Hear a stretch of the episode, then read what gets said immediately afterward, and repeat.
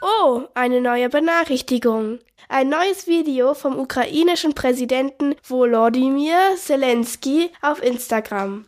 Er steht mit vier Männern auf einem großen Platz. Zelensky filmt sich und die Männer mit seinem Handy, alle mit ernsten Gesichtern.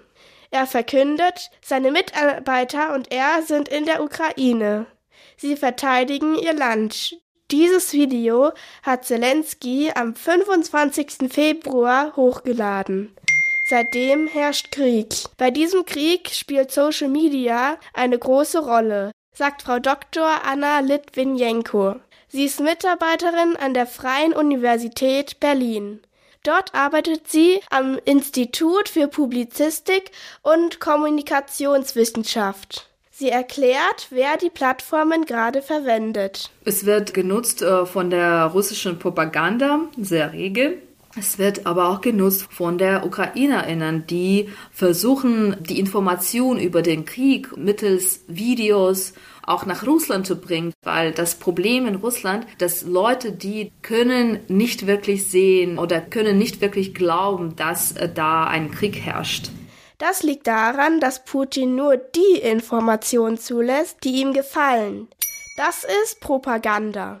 Das heißt, die Menschen in Russland hören im Fernsehen oder im Radio überhaupt nichts vom Krieg in der Ukraine. Mittlerweile hat Putin auch Twitter und Facebook in Russland gesperrt. Er will nicht, dass die Russinnen Videos aus der Ukraine sehen, wie zum Beispiel die von Zelensky. Der nutzt Social Media nämlich ziemlich viel. Wie das aussieht, erklärt Dr. Anna Litwinenko so. Der ukrainische Präsident Zelensky war schon immer sehr aktiv auf Social Media.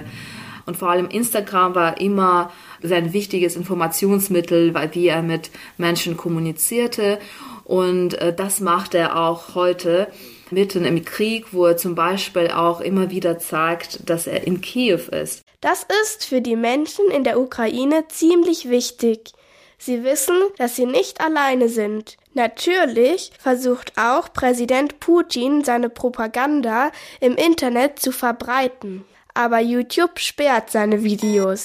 Putins Falschinformationen können auch anders gestoppt werden. Dr. Anna Litwinenko verrät, wie genau. Natürlich gibt es auch die sogenannten Trolls, die bezahlten Accounts, die ähm, einfach Beschwerden einreichen bei Social Media Plattformen. Wenn man ganz viele Beschwerden auf seinen Account hat, kann die Plattform das einfach automatisch blockieren. Und so bleibt da nur noch wenig Platz für falsche Informationen. Das ist zumindest eine kleine Hilfe, um Putin zu stoppen.